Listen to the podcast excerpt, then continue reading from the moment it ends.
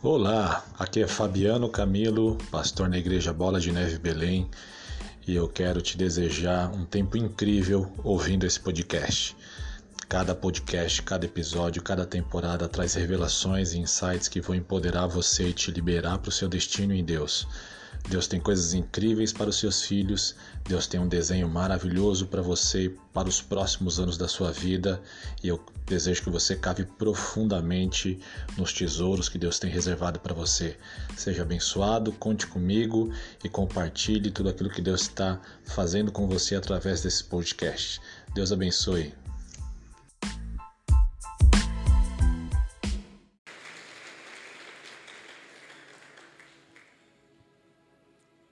Religião é especialista no cultivo de folhagens, mas ela nada sabe a respeito de dar frutos.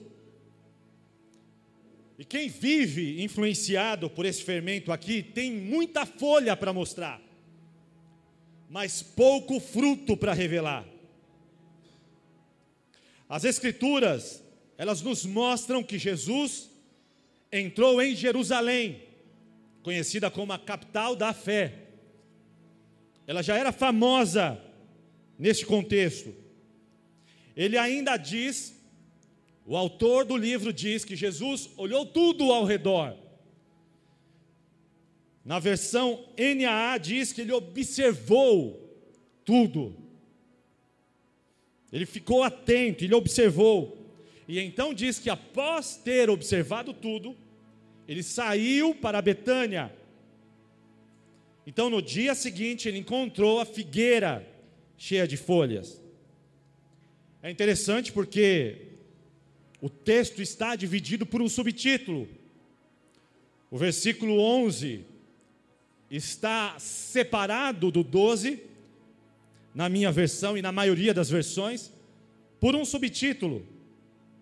E nós perdemos muito da revelação se não prestarmos atenção na leitura. Porque o versículo 11 está conectado à cena da figueira cheia de folhas e sem fruto. Ele vê a figueira cheia de folhas, ele vai até a figueira porque ele está com fome, ele procura fruto para matar a fome, para se alimentar. O texto diz que não era tempo de figo, não era o tempo do fruto. E aí alguém pode perguntar, então, por que Jesus foi atrás de fruto? As figueiras, geralmente, quando apresentam folhagem, é porque já há fruto. É simultâneo. A folhagem e o fruto brotam juntos. E, na, e há casos, muitos casos, em que o fruto brota antes da folhagem. Então, quando Jesus viu aquela figueira cheia de folhas, ele imediatamente raciocinou. Então, mesmo que não seja época de fruto, com certeza haverá ali algum fruto para eu me alimentar. Mas ele procura fruto e não encontra e ele amaldiçoa aquela figueira. E alguém pode dizer: nossa, Jesus teve um piti, ele é radical demais. Para que ficar amaldiçoando a natureza?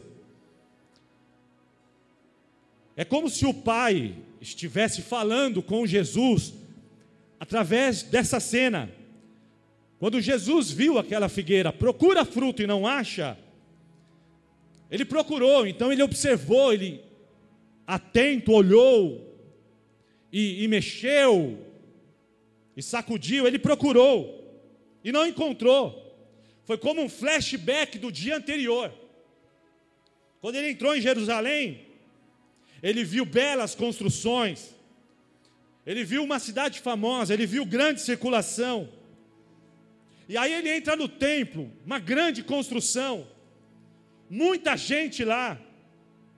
Ele procurou, ele observou tudo. Mas a Bíblia diz que depois de ter observado tudo, ele saiu. E aí no outro dia ele encontra uma figueira, cheia de folha, procura fruto e não acha.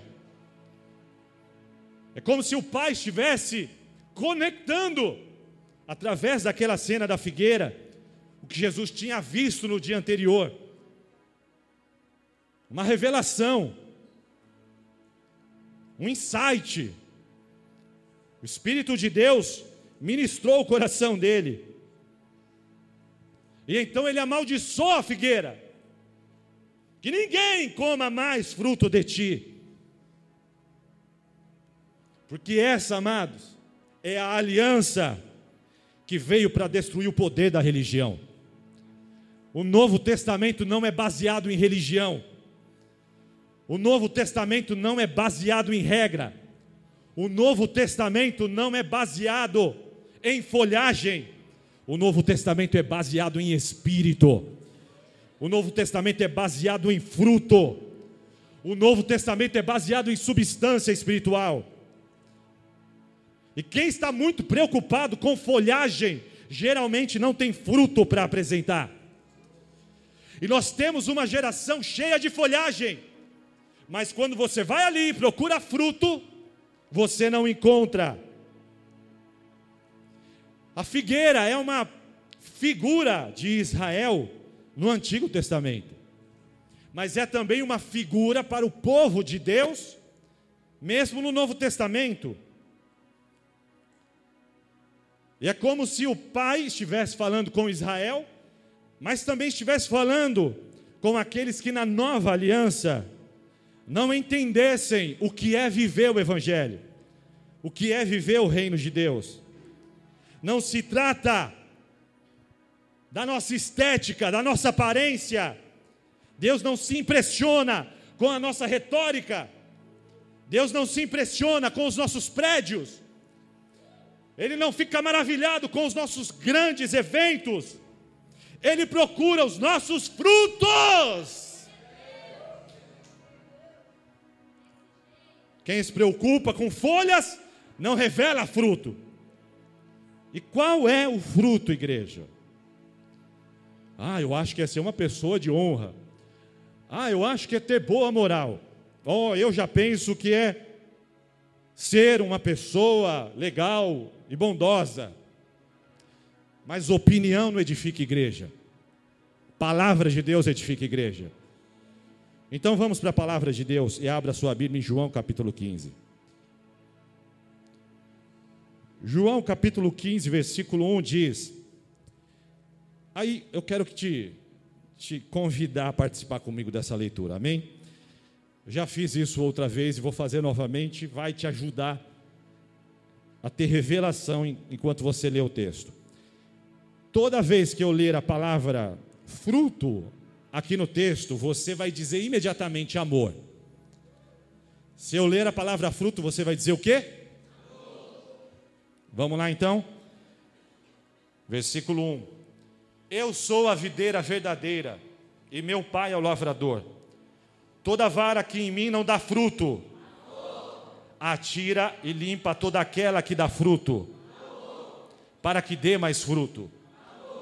Vós já estáis limpos pela palavra que vos tenho falado. Está em mim e eu em vós.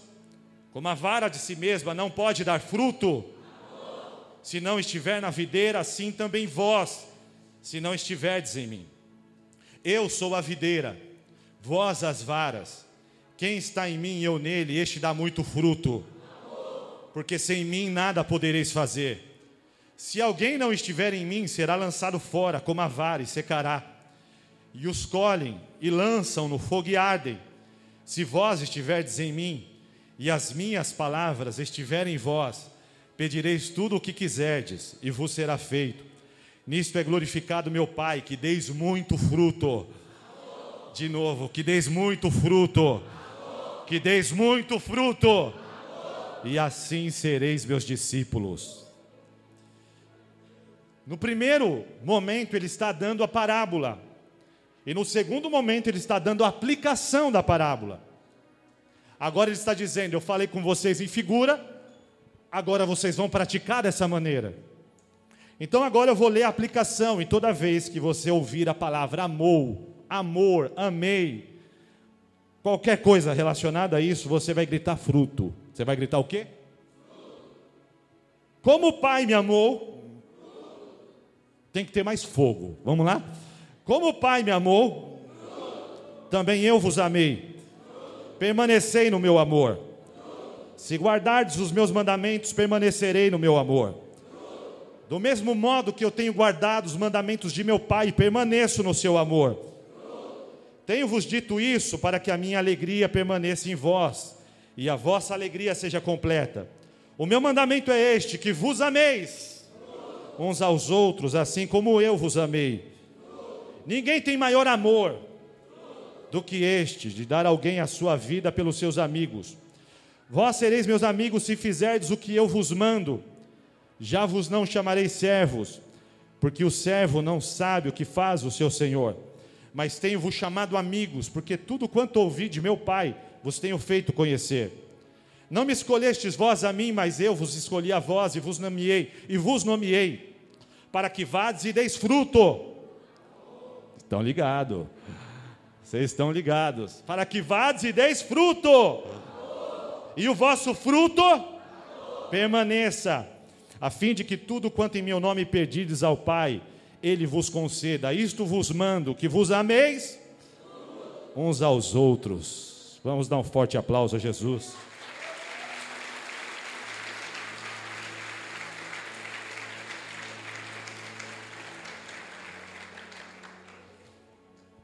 Com esse simples exercício, você pode ver claramente qual é o fruto que Jesus está procurando. A que fruto ele está se referindo? O fruto é o amor. Simples assim. O fruto que nós precisamos revelar é o amor.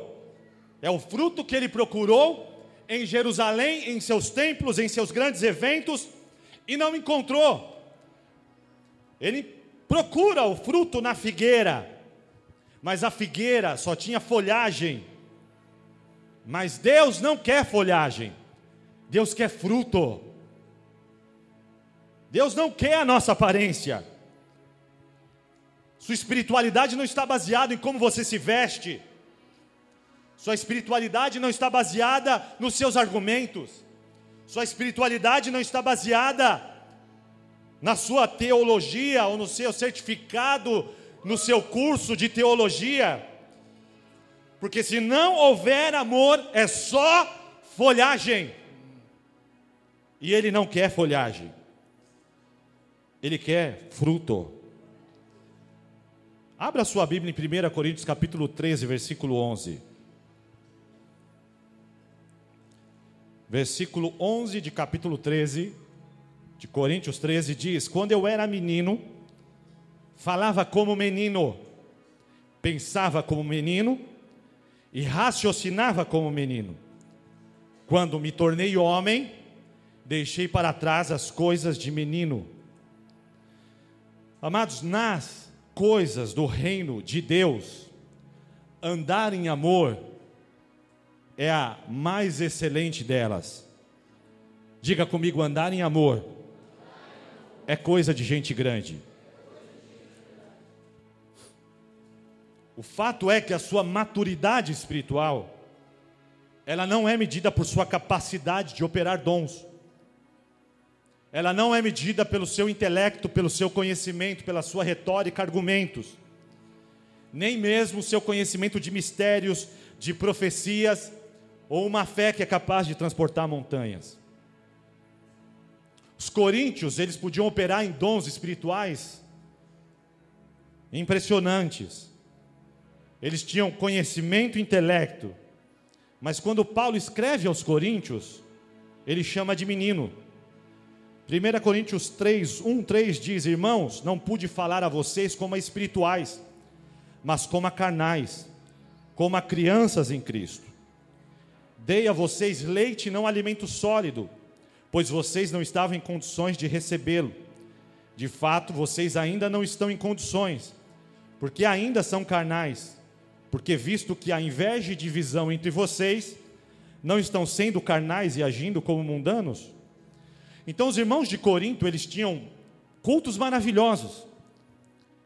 Era profecia, era mover, era sobrenatural, irmãos operando em fé, milagres, curas, coisas incríveis. Tinham teólogos e mestres e pessoas de profundo intelecto. Mas quando o culto acabava, as picuinhas, hum, as picuinhas, as coisinhas. Ah, aquele irmão disse algo de mim. Ah, eu lembro do que aquela fulana me fez. Ah, eu lembro do que aquele ciclano. Então veja bem, eles estavam ali num culto sobrenatural, maravilhoso, fogo caindo.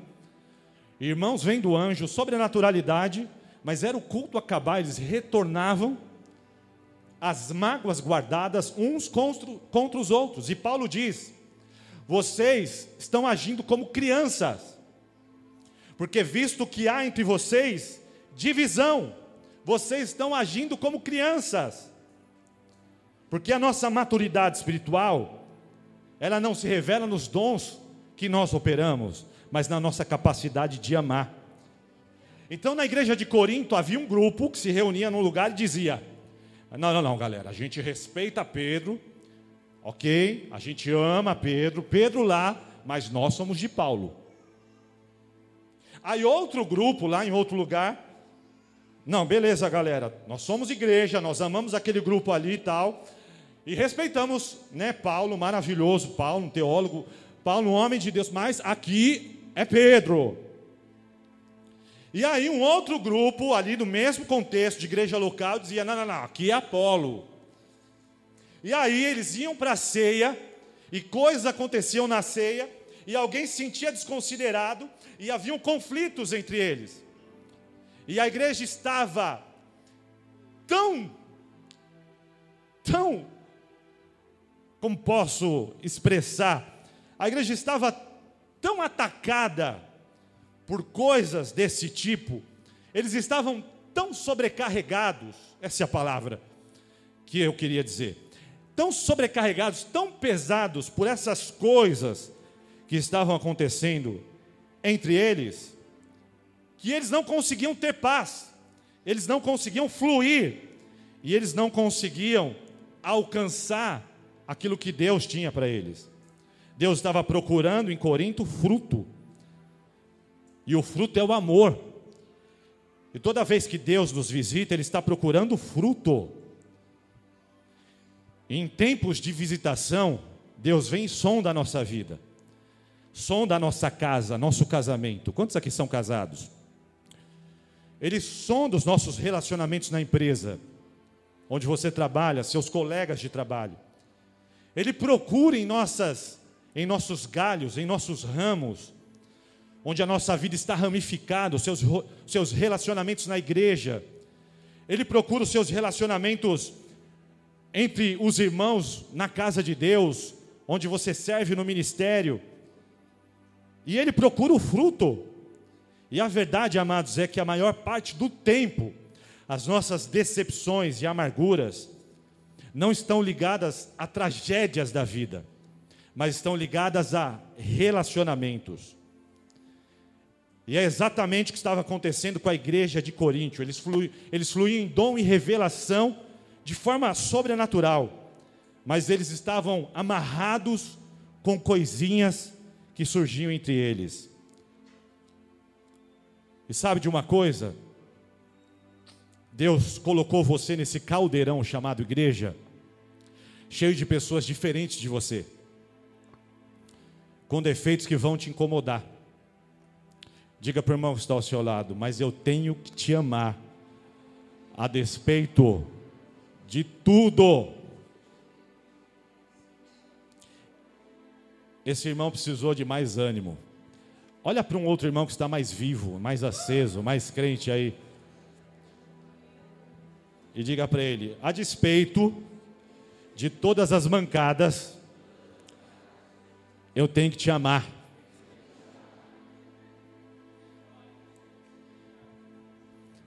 É nos relacionamentos que nós somos desafiados a andar em amor. É fácil dizer que anda em amor lá na sua casa, trancado no seu quarto, ouvindo adoração com a Bíblia aberta. Ou eu sou um homem cheio de amor. É mesmo, eu quero ver então como você vai sair num grupo cheio de pessoas diferentes de você que vão pisar no teu calo. Eu quero ver como você vai sair então em situações onde você vai ver coisas que te incomodam e você vai ter oportunidade de se ofender. Como é que você vai sair? Se você vai andar em amor, se você vai fluir em amor ou não. Então, quando Deus te coloca num contexto de igreja local, Ele está te dizendo: aqui está a sua escola do amor. Diga comigo: convivência é onde eu sou provado a respeito do meu amor. Andar em amor enquanto você evita aquelas pessoas que te feriram é fácil, mas isso é folha, não é fruto. Você é um vaso onde Deus derrama óleo santo, sagrado, que é o Espírito que Ele tem derramado sobre nós. Mas quando há ofensa na mente, no coração, é como se esse vaso tivesse uma rachadura. E há então um escoar, um vazar. E aquilo que você recebe vai embora. Esses irmãos saíam de cultos maravilhosos, tocados por Deus, para na segunda, na terça-feira estarem completamente aborrecidos com tudo o que lhes incomodava na igreja. Mas isso é só na igreja de Corinto, não é verdade? Quanto mais, amado, você cresce em amor, mais difícil se torna para você guardar ofensa no coração.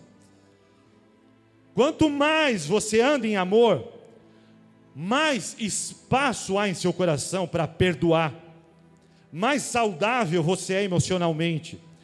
E a verdade é que é o seu amor que determina a sua maturidade espiritual. É maduro espiritualmente aquele que anda em amor. É maduro espiritualmente aquele que vence a ofensa. É maduro espiritualmente aquele que anda a segunda milha. É maduro espiritualmente aquele que dá a outra face. Você não pode escolher que tipo de ofensa ou ataque você receberá. Essas coisas simplesmente acontecem na sua vida. Um irmão um dia veio para a igreja e disse: Eu estou gostando tanto da igreja, mas eu estou com medo de ficar aqui e me decepcionar. E eu disse: Eu te faço duas promessas. A primeira é que nós vamos te decepcionar. A segunda é que o amor vai vencer essa decepção. Tem alguém comigo aqui? Tem cinco comigo, aleluia, já tem um avivamento. É inevitável, porque onde houver pessoas, oh, aleluia. Não há como você dizer que ama a Deus a quem você não vê, se você não pode amar o seu irmão a quem você vê.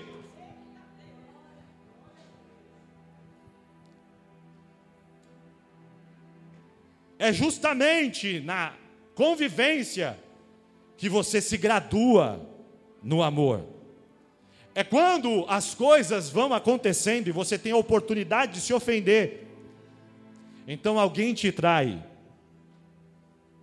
alguém te ofende, alguém te difama, e muitas vezes da própria igreja. E aí é que está o ponto: como você vai reagir ao que está acontecendo? Vai pagar o mal com o mal? Vai guardar mágoa no coração? Vai guardar rancor?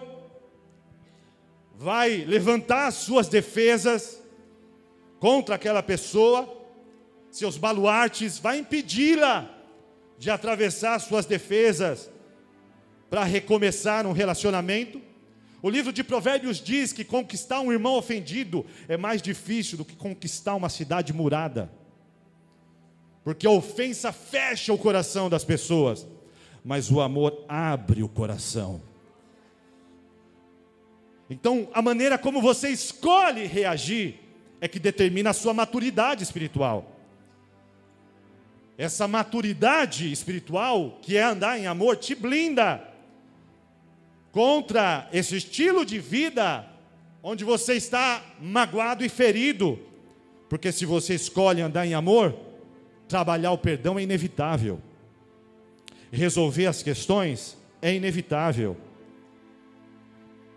E a verdade é, amados, que a mágoa, ela te prende às pessoas que te feriram e ao que foi feito. Mas o perdão quebra o vínculo e te livra, te torna livre do seu passado e do que aconteceu. E quanto mais você cresce em amor, mais fácil se torna para você perdoar.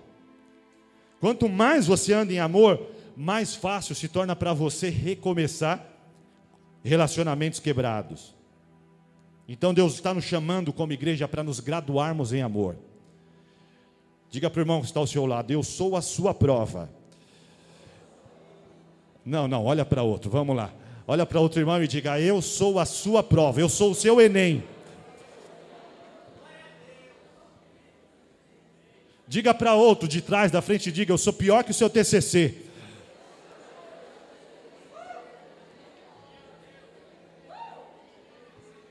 Agora olha para ele e diz: Se você se graduar comigo é porque você realmente anda em amor. Vamos dar um forte aplauso a Jesus.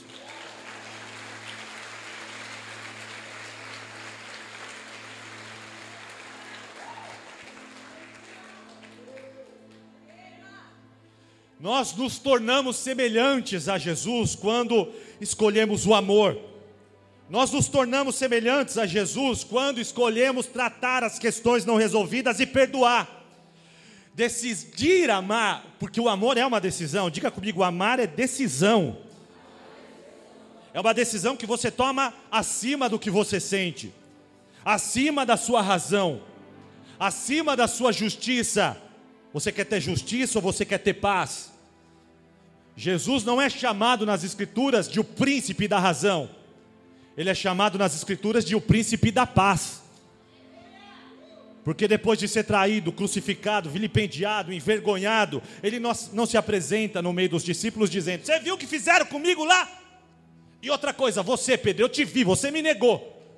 Não, Jesus se coloca entre eles e diz: Paz seja convosco. Porque só pode andar em paz quem abriu mão da razão, escolheu, decidiu amar acima do que foi feito. 1 Coríntios 13, 1 diz: Ainda que eu falasse a língua dos homens e dos anjos, diga para o irmão aí que está ao seu lado: suas línguas estranhas são muito bonitas. Ainda que eu falasse a língua dos homens e dos anjos, e não tivesse amor, seria como o metal que sou, como o sino que tinha, é só barulho é só barulho vazio. Ainda que eu tivesse o dom de profecia, conhecesse todos os mistérios e todo conhecimento, é maravilhoso. Isso aqui é maravilhoso, é maravilhoso conhecimento, é maravilhoso revelação espiritual. Só que, se eu não tiver amor, isso aqui não vale nada. Se eu tiver fé de maneira tal que transporte montes e não tiver amor, nada seria. E ainda que distribuísse toda a minha fortuna, olha que coisa linda, a pessoa pega toda a fortuna, distribui aos pobres, mas, ainda que eu entregasse o corpo para ser queimado, meu Deus do céu, alguém que se sacrifica, alguém que dá a própria vida, e não tivesse amor, nada disso me aproveitaria. Diga comigo, quem tem muita folha, não revela fruto. Então, quando Jesus vem pela igreja, ele não vem procurando que língua estranha está falando. Ele não vem para ver qual o seu conhecimento, seu, seu fundamento teológico. Oh. Ele não vem, oh, que fé. Ele procura algo que o alimenta. É uma coisa que satisfaz o seu coração. Ele tem fome disso e ele procura isso. Então, quando ele vem para a igreja, ele está com fome de ver isso, esse fruto. E ele está procurando. E aí não é no calor do culto que o fogo está caindo que ele vai encontrar. É justamente quando você tem a oportunidade que esse irmão ao seu lado gentilmente vai te ceder. a oportunidade de se ofender, a oportunidade de se magoar, a oportunidade de ficar irritado. Diga para o irmão que está ao seu lado: eu vou procurar fazer um bom trabalho.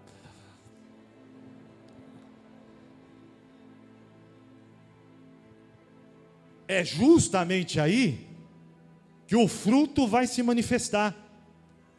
É justamente aí que ele vai poder se alimentar do fruto, ou ele vai verificar que é só folhagem. É justamente nesse momento que o amor precisa se manifestar. E aí a sequência do texto diz: o amor é sofredor, é benigno, o amor não é invejoso, o amor não trata com leviandade, o amor não se orgulha, não se porta com indecência, não busca os seus interesses, não se irrita, não suspeita mal, não folga com a injustiça, mas folga com a verdade. Tudo sofre, diga comigo: tudo sofre, tudo crê, tudo espera, tudo suporta. Tudo suporta mesmo, irmão? Tudo suporta, tudo crê, tudo sofre? É isso mesmo? Então por que quando as coisas acontecem a gente muda de igreja assim? Então por que quando alguém te ofende você escolhe evitar essa pessoa e se defender dela? Então por que quando há questões você não resolve essas questões com amor e vence essas coisas com amor? Porque o Salvador está procurando fruto. Ele não se impressiona com a precisão das suas profecias e revelações. Ele não se impressiona com o seu conhecimento, sua teologia. Ele quer ver você fluindo em amor. É o fruto que ele procura. Então, nesta fase da nossa igreja, é muito mais sobre suportar do que sobre conquistar. Quantos aqui querem conquistar a cidade? Não, quero só aqueles pentecostais. Eles estão aqui espalhados em algum lugar. Quantos aqui querem conquistar a cidade? Quer conquistar a cidade, mas não suporta o irmão.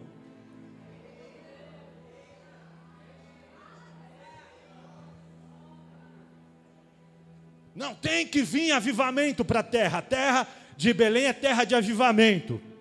Eu creio, eu concordo. O avivamento tem que começar pelo amor. O avivamento tem que começar com perdão. O avivamento tem que começar com a misericórdia. Então é muito mais sobre se doar do que sobre os eventos que nós vamos fazer. É menos sobre nós e é mais sobre ele e sobre os outros. É assim que nós nos graduamos nos níveis de amor. Quem quer se graduar no nível de amor? Como, como que se gradua nos níveis de amor? Não é ganhando, é perdendo. Para se graduar no amor, você perde discussões. Para se graduar no amor, você perde a razão. Para se graduar no amor, você prioriza mais a pessoa do que o erro que ela cometeu contra você. Para se graduar no amor, você sofre, porque amar envolve sofrimento. O amor é sofredor, nos diz 1 Coríntios 13. Então é romântico falar sobre o amor, mas quando o sofrimento vem, nós não queremos, nós não abraçamos. Então, como nós vamos nos graduar no amor? É justamente nesse contexto aqui de igreja, onde o amor vai prevalecer sobre todas as coisas. Então, o caminho está aqui diante de nós, amados. E não é sobre quantos dons você tem ou sobre os títulos que você vai ter, mas é sobre o amor o amor. Cadê a minha esposa? Está por aqui? Está lá em cima? Tiago, vem cá, Tiago. Se, não se preocupem que eu não vou casar com o Tiago.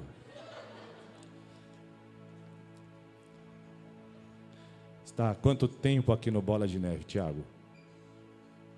Pergunta de surpresa, né? Nem, nem sei, pastor acho que oito anos antes de. Começou a célula, né? Acho que fazem uns oito anos. Oito anos. Oito anos aqui no Bola. Teve, nesses oito anos, oportunidades de se ofender e de se magoar? Muitas. Não precisa citar nomes. Por que, que você está aqui ainda hoje? Porque eu amo a Deus. Amar a Deus provoca o que em você? Amar os outros irmãos. Obrigado, Tiago. Dá um forte aplauso a Jesus. Meu bem, Regiane, vem cá. Agora sim, a minha esposa. Agora esse altar vai ficar mais bonito, vai ficar mais cheio de graça. Quantos aqui são casados? Quantos anos nós somos casados? Doze. Apostólico, aleluia. Em 12 anos, teve oportunidades de se ofender e de se magoar comigo? Sim. Muitas. Por que, que nós estamos casados até hoje?